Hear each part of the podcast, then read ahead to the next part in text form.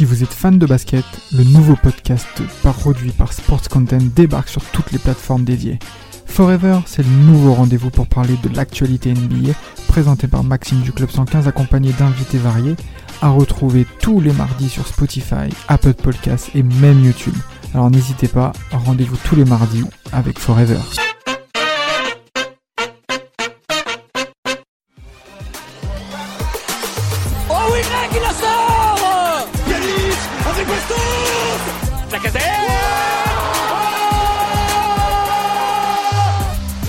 Salut à tous les gones et bienvenue dans ce premier podcast hors série du Gone Olympique. On est super content de vous faire partager ce podcast parce que forcément c'est vous qui avez choisi le thème, c'est vous qui avez choisi le sujet parmi les différents euh, les différentes confrontations sur Twitter qu'on a pu vous proposer et vous avez choisi le thème des matchs mythiques de l'OL. Ça a été vachement serré hein, la finale avec, euh, avec la, la, on va dire l'explication et la présentation de l'OL euh, et son évolution depuis la, l'arrivée d'Olas au club et, et de sa présidence on va dire. Mais vous avez choisi les matchs mythiques. Donc on va vous parler tous les mois, tous les premiers dimanches du mois d'un match mythique de l'Olympique lyonnais. Euh, bon évidemment ce sera probablement euh, le plus souvent des victoires et, des matchs. Euh, il y aura des matchs de championnat, il y aura des matchs de Ligue des Champions, il y aura peut-être des matchs d'Europa League aussi. Euh, il y aura des matchs euh, plus ou moins récents des dix dernières années, il y aura des matchs très anciens aussi. On n'a pas encore fini toute la liste, mais aujourd'hui, on peut vous le dire, on peut tout de suite, de toute façon, vous l'avez probablement vu dans le titre, on va vous parler du Real Madrid Olympique Lyonnais, huitième de finale retour de la Ligue des Champions pendant la saison 2009-2010. Et pour parler de ce super match qui nous a tous émoustillés à l'époque et qui nous a fait hurler de plaisir pour les moins jeunes d'entre nous sur nos canapés, je suis avec Elliot et Kylian du Gone Olympique. Comment ça va les gars? Salut, salut, salut, bah ça va, ça va. Tout le monde va, va bien, j'espère, par ici. Un peu nostalgique de l'époque? Très, très, très, très, très, ça fait grand plaisir de parler de ça. Salut à tous les gars, très content de faire ce, ce nouveau podcast, euh, tant demandé par, euh, par nos viewers. Ah ouais, et puis toi en plus, euh, Elliot, t'es un, t'es un petit néophyte parce que on en parlait justement off avant. à l'époque du match, t'avais, t'avais 6 ans. Donc forcément, tu en as très peu de souvenirs, donc tu l'as, tu l'as re-regardé, euh, on l'a re-regardé ensemble pendant le confinement euh, euh, quand il était passé à la télé, et, du coup, tu es avec nous pour en parler aujourd'hui, et, et c'est top que tu t'intéresses aussi à, à l'histoire ancienne de l'Olympique lyonnais, parce que on va dire que nos dernières années ne sont pas forcément des plus glorieuses, donc, donc forcément, si on parle des matchs mythiques, on va, on va probablement repartir un peu assez loin, et, il y aura des matchs à regarder en replay, euh, en replay pour tout le monde.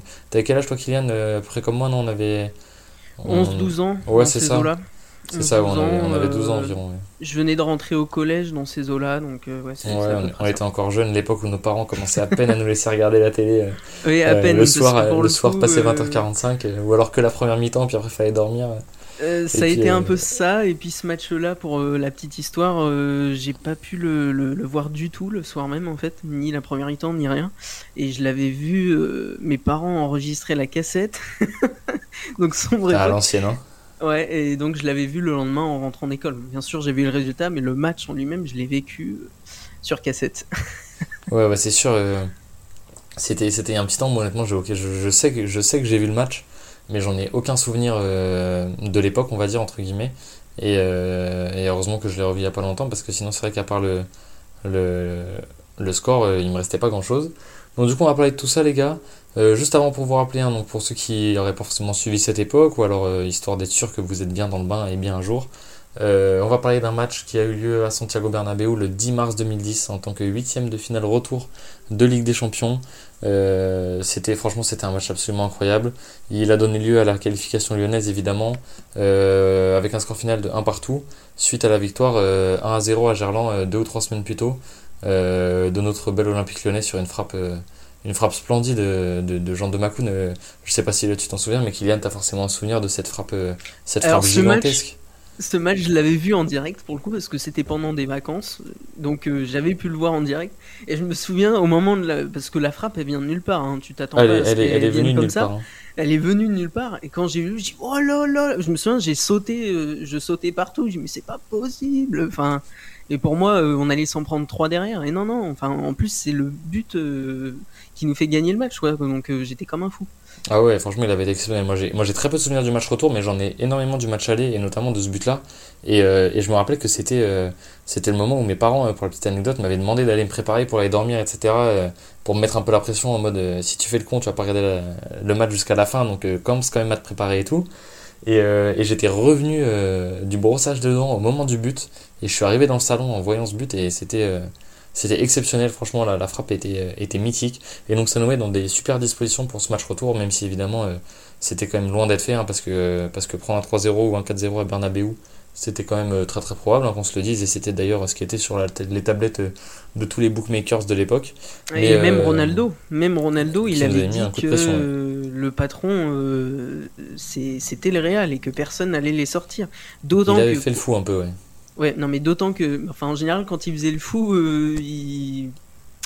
Il, agissait derrière, quoi. Sauf que là, sur le match, ça a pas trop pris. Oui, mais pour il connaissait déjà en plus, qu'il nous avait sorti avec, euh, avec Manchester United, euh, pas lui tout seul, mais il avait fait une bonne partie du boulot un ou deux ans plus tôt, je sais plus. Donc, Mais pour le contexte, quand même, le Real avait plus que la pression parce que je sais pas si tout le monde s'en souvient, mais grâce au grand format, je m'en suis souvenu. la finale de la Ligue des Champions de cette année-là, elle se jouait euh, justement à Bernabeu. Exactement. Donc, ils voulaient la jouer chez eux. Il y avait une pression ils avaient derrière. Tout pour. Ils avaient Il y avait la pression. C'est ça le truc. Ouais, ouais, franchement, ils avaient tout pour. Et, euh, et ben voilà.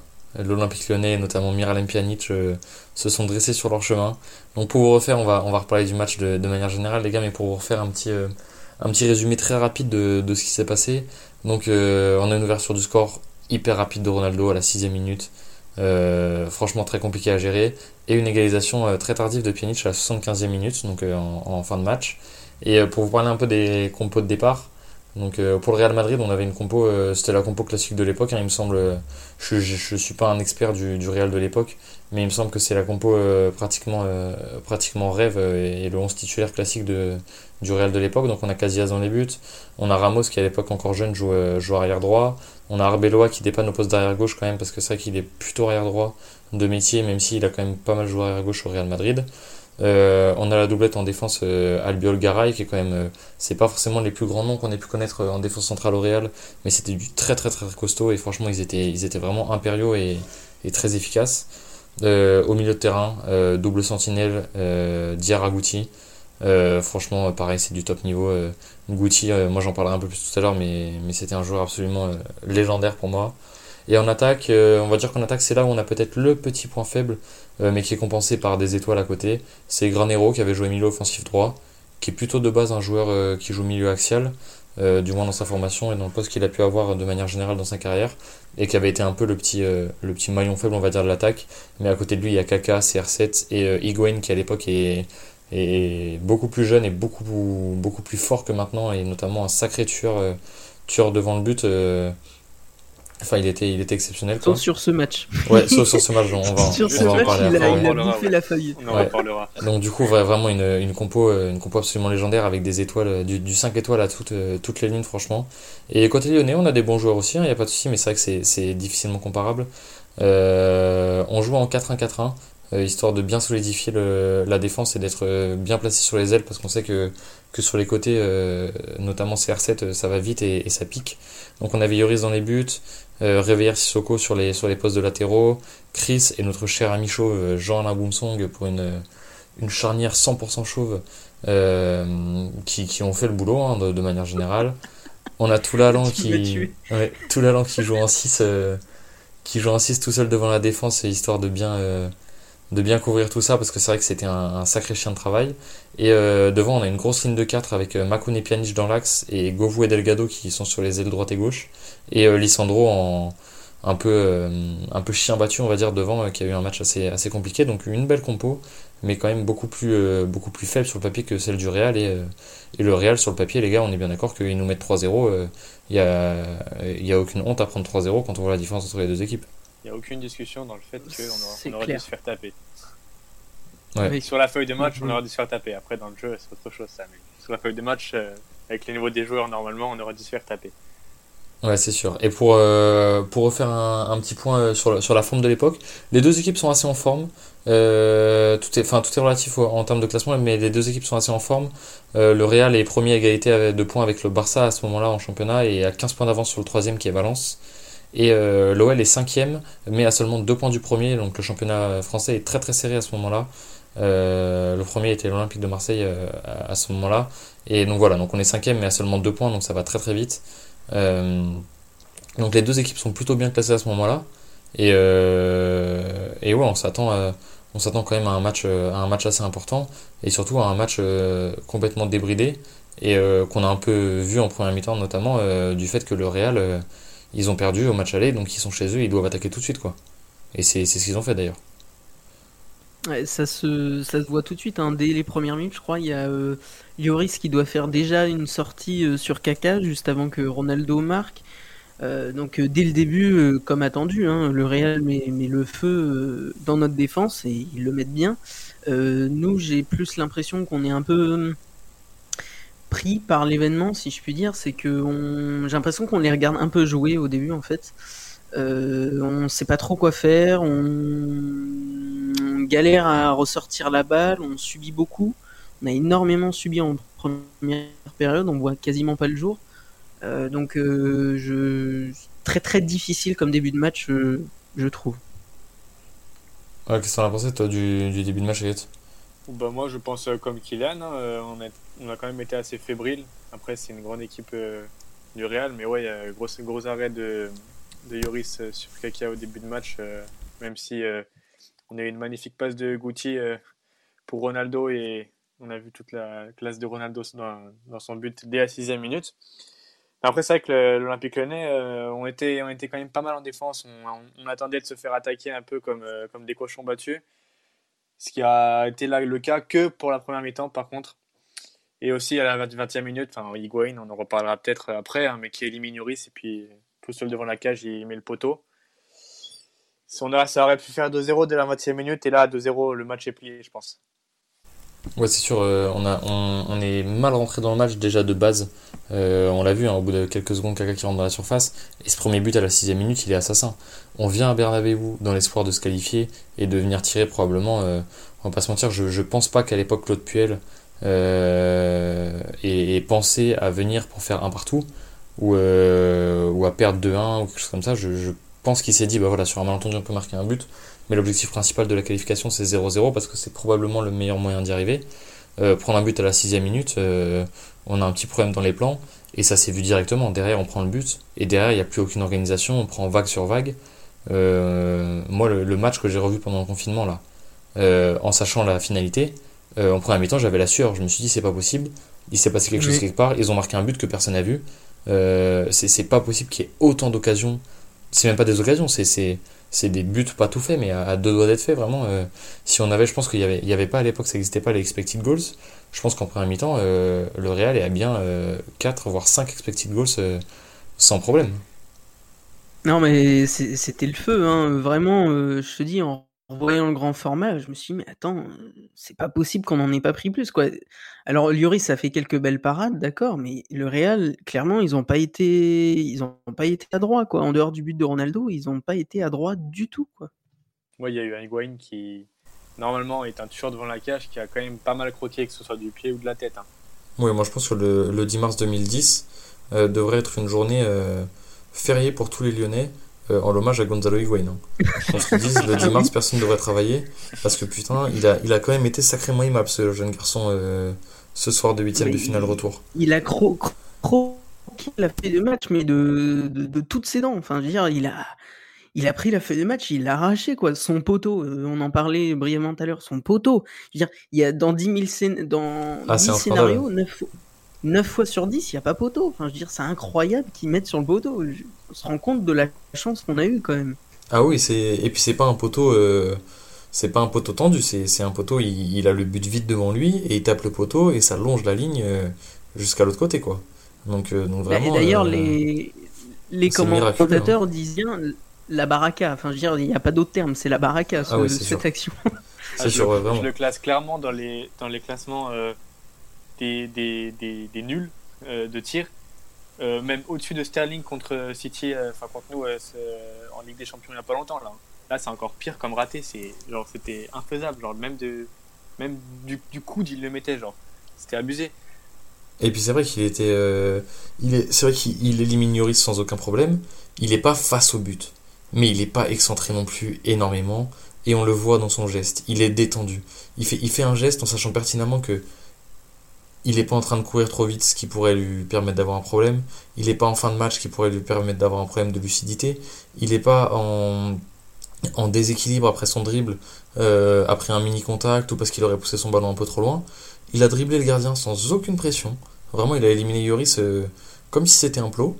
Et derrière, il, il, il, pousse la balle au fond, comme une passe assurée qu'on fait à l'entraînement, quoi.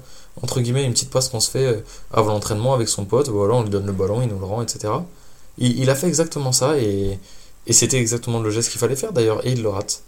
Et, euh, et ouais, euh, moi j'ai tendance à croire que il y a des soirs qui sont faits pour, et c'est vrai que Elliot a fait le comparatif avec Sterling cet été, enfin l'été dernier face à Manchester City, et, et je pense que ouais, c'est ça, il y, a des, il, y a des, il y a des soirs où où c'est écrit, et ce soir-là, c'était écrit que, que Gonzalo Higuain ne marquerait pas de but et que nous, il, nous, il nous arriverait rien. Mais le scénario du match, il est quand même, enfin, notamment de la première mi-temps, de la première mi-temps, c'est un miracle qu'il n'y ait pas déjà 4-0 à la mi-temps, quoi. C'est vraiment miraculeux. C'est vraiment miraculeux. Ce qui, explique les, les, changements opérés à la mi-temps par euh, Puel, il y a Kallstrom et Gonalon qui rentrent, je crois. Euh, ouais, euh, ouais, c'est ça. Enfin, je veux dire, euh, Puel, il a dû se dire, oh on prend l'eau, c'est un miracle qu'on n'en ait pas pris plus. Donc il s'est dit, je change deux, changements à la mi-temps. En Ligue des Champions, c'est quand même rare. Hein. Donc il a dû voir le truc. Il a dû voir la chance qu'il avait face à lui de pas s'être pris autant de buts et il s'est dit, il faut faire quelque chose. Et à mon avis, ça explique les, deux changements coup sur coup. Quoi. Ouais, et puis il a pas fait rentrer des, des quiches. Quoi. Kallstrom, c'était quand même du gros niveau à l'époque. Et puis Gonalon, c'était un jeune qui était quand même assez prometteur. Donc. Il, a, il avait de quoi faire les changements. Il a, il a bien bossé, ouais, c'est ça, les gars, je suis en train de vérifier. Il a rentré Kallstrom à la place de Boomsong et il a rentré Gonalon à la place de Makun. Donc c'est vrai qu'en rentrant Kallstrom à la place de Boomsong, je sais pas exactement, il a dû passer avec une sorte de défense à 3, je pense. Il a dû, non, il a dû, il passer tout l'allant. Euh, ouais, il a dû passer tout l'allant en, en, défenseur axial. Et, euh, à mon avis, oui. Et euh, ouais, c'est sûr que tu fais rentrer un, un Gonalon à la place de Makun derrière.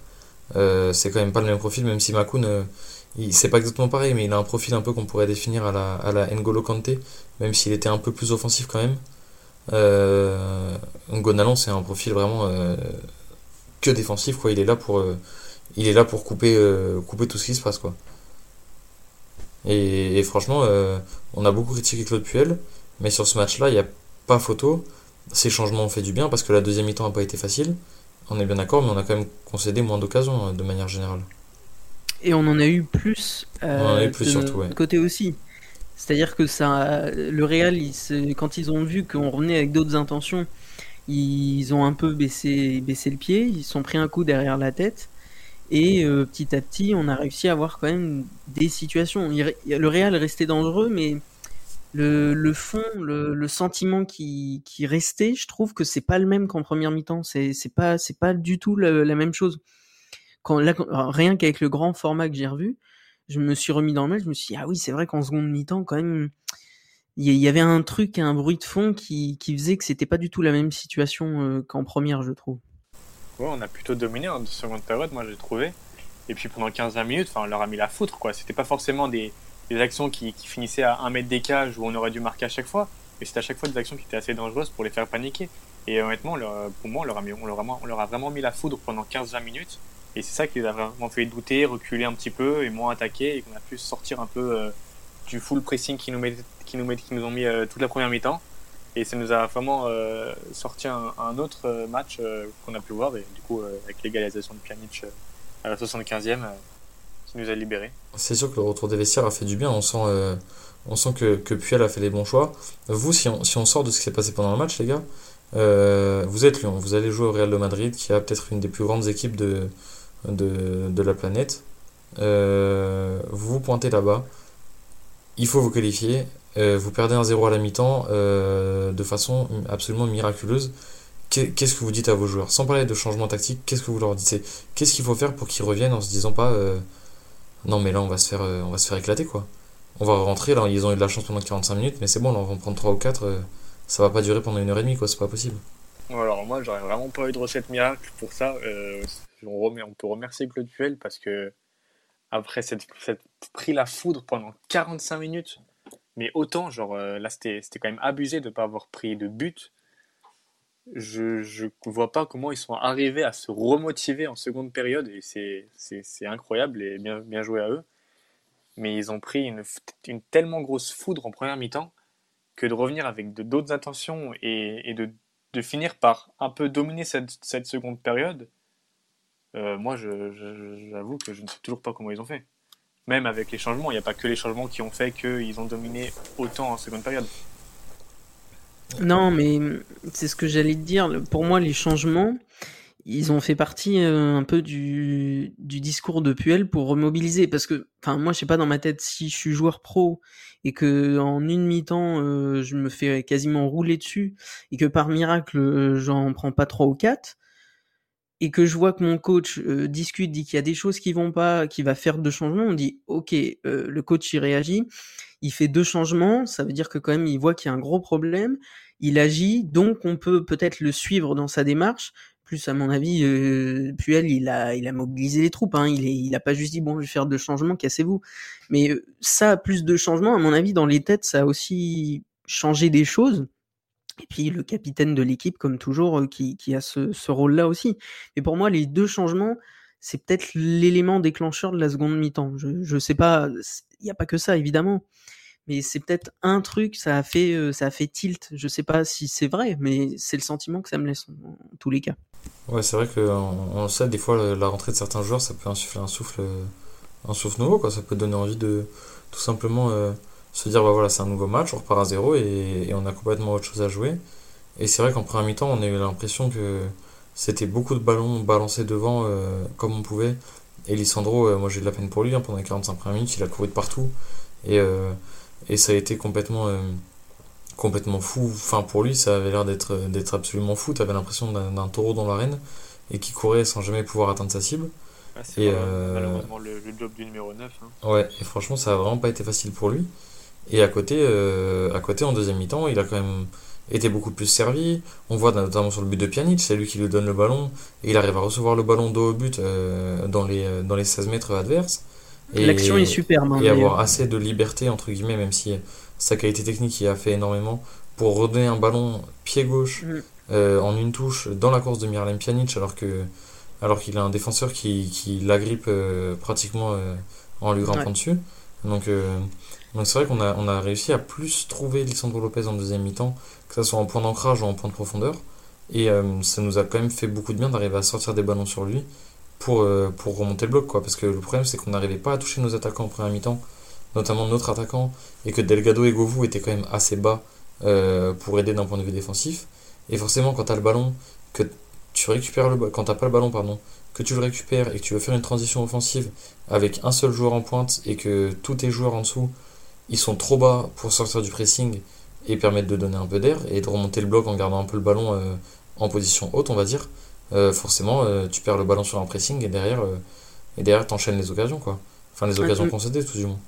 Mais ce que je trouve incroyable dans, dans le but, c'est déjà qu'il est beau, mais c'est mentalement déjà faire une action pareille après une mi-temps où tu te fais marcher dessus. Enfin, je veux dire, avoir la lucidité de pas se précipiter, de faire Kallström qui fait la passe pour euh, non Delgado qui fait la passe pour Kallström, qui ensuite fait la passe pour euh, pour Licha, qui la redonne ensuite à, à Pjanic. Enfin, je veux dire, l'action déjà elle est super, mais je trouve que mentalement faire ça après ce qui s'est passé précédemment dans le match, je, je trouve ça très fort. Moi, en fait, c'est, je me souviens quand j'avais vu l'action, je me suis dit, ah ouais, quand même les mecs ils ont ils en ont quoi. Enfin, je veux dire, euh, tu te fais rouler dessus et t'arrives encore à, avec l'agnac, euh, avec les qualités techniques de certains, à faire une action comme ça. Enfin, je, moi, je me souviens que j'avais été épaté euh, à l'époque sur ce truc-là, quoi. C'est pas le même contexte, mais on peut le mettre un peu en, en relation et en parallèle avec un autre but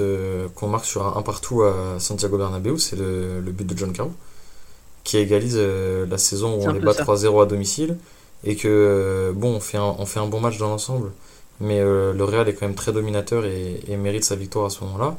Et on a John Carew qui récupère le ballon d'eau au but et qui claque une talonnade à Iker Casillas, qui est à ce moment-là le plus grand gardien du monde. Et, euh, c'est vrai qu'il y a des moments comme ça, il y a des joueurs qui sont capables de faire euh, quelque chose d'exceptionnel, alors que les conditions ne sont pas du tout réunies pour le faire, que ça soit physiquement, techniquement, tactiquement, moralement, il n'y a absolument rien qui est là pour te permettre de faire le bon geste au bon moment. Et puis voilà, on a eu, on a eu un enchaînement de gestes parfaits qui a mené à ce but exceptionnel de Pjanic dans sa construction et même dans sa finition avec une, une reprise de volée pied gauche qui, qui, mystifie Casillas où vraiment il peut rien faire. Et là, et là on respire les gars parce que c'est la 75e minute. Il reste un quart d'heure, allez on va dire 20 minutes avec le temps additionnel. Euh, et le Real doit marquer encore deux fois. Et là, là ça fait du bien. Ouais, on dit pas qu'on est. Parce qu'ils ont full attaqué. Hmm. Et puis nous derrière on a eu, on a eu beaucoup d'occasions, notamment à la 89e minute, on a eu deux occasions. Ah oui on doit finir. Hein. Ouais on doit finir. on doit, on doit gagner ce match. On va pas lui en vouloir parce que voilà mais. Ils sont Delgado aussi. C'est Delgado qui est derrière. Ouais Delgado ouais. La fatigue a probablement joué. Donc on va pas leur en vouloir non plus, tu vois, mais il, y a, quand il, y a, il y a eu, ils ont tellement poussé le Real qu'il y a eu beaucoup d'occasions pour marquer le 3-1 derrière. Qu'on aurait pu euh, les tuer, ouais, c'est ça. Ouais.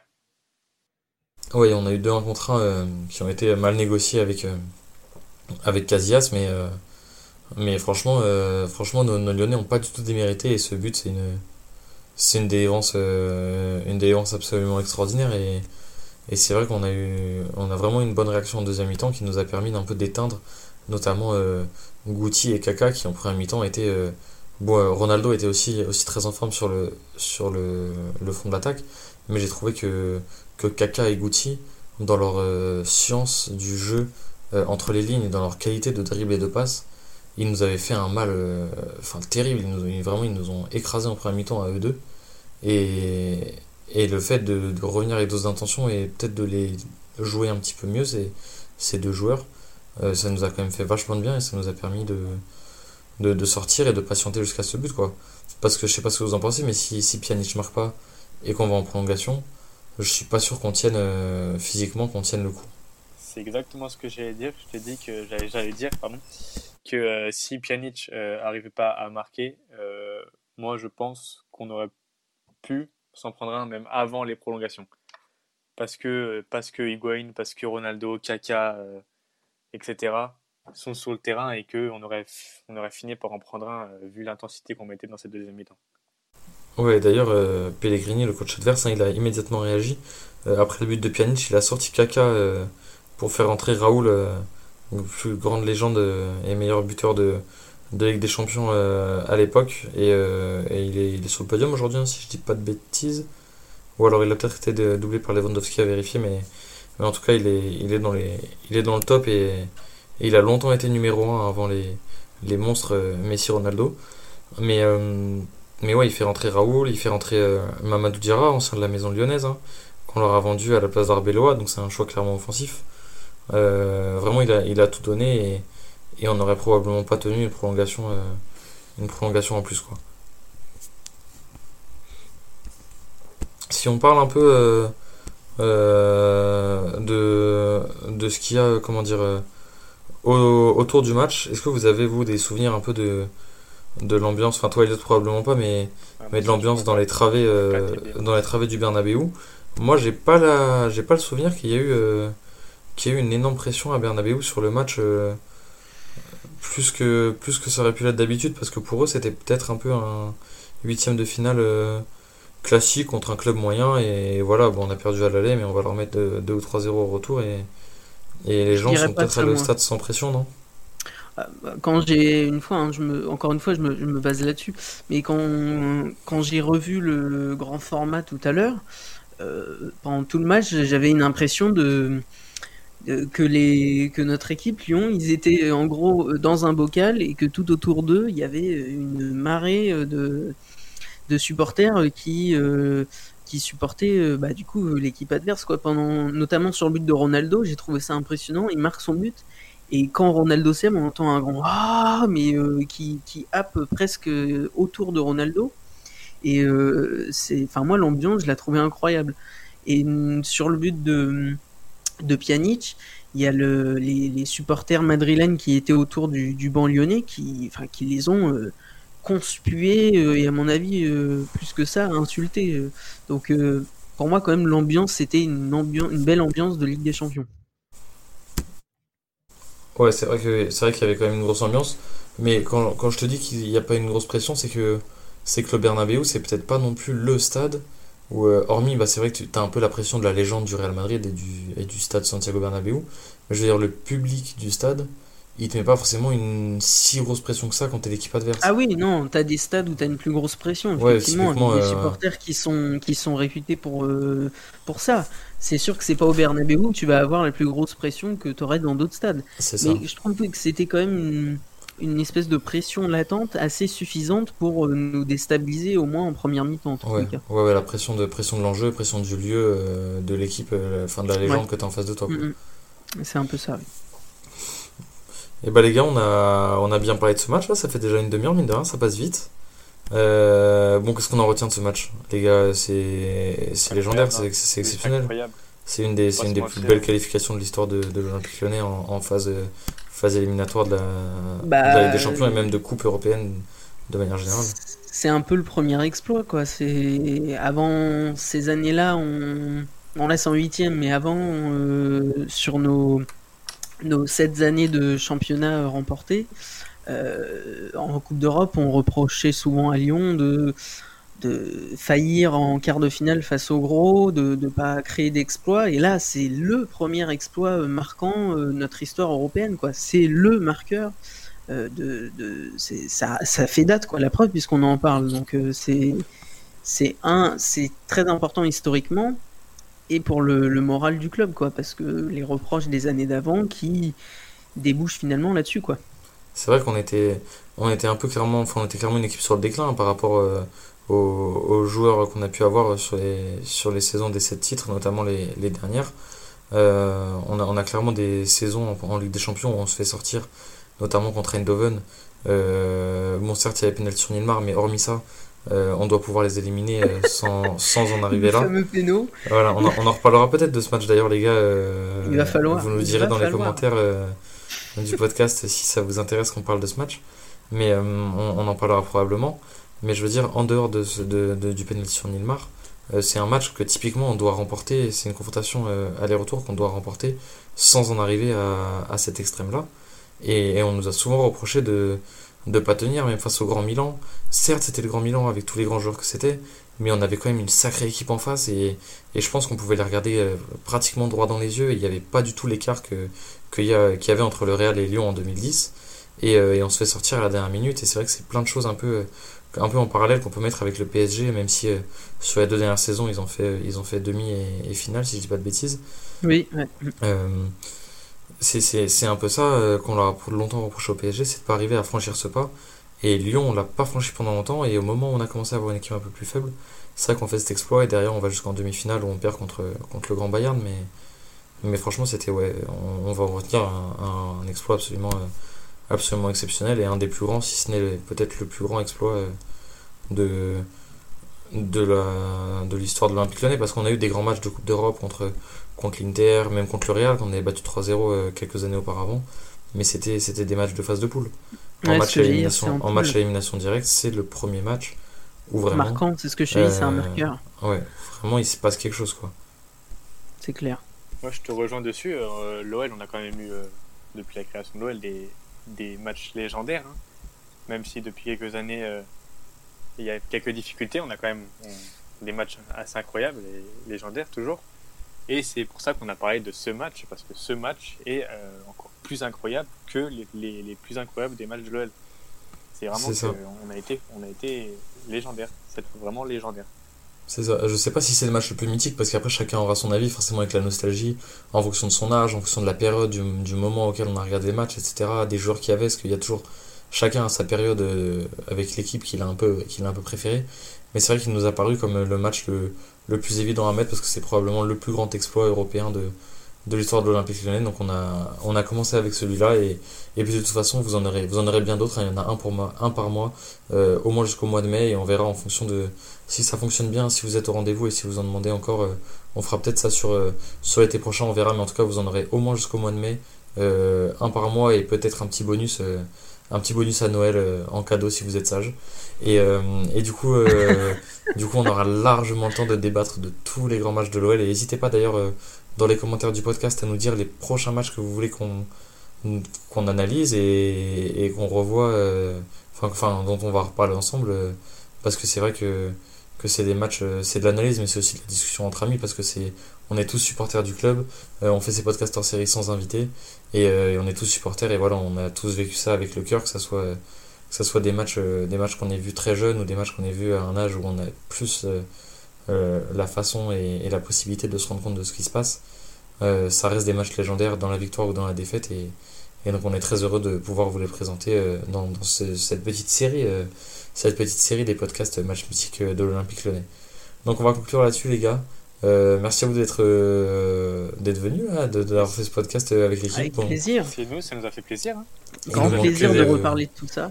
Il nous manque que le petit Enzo, mais il participera euh, probablement au prochain ou à celui d'après pour venir parler de tout ça avec vous.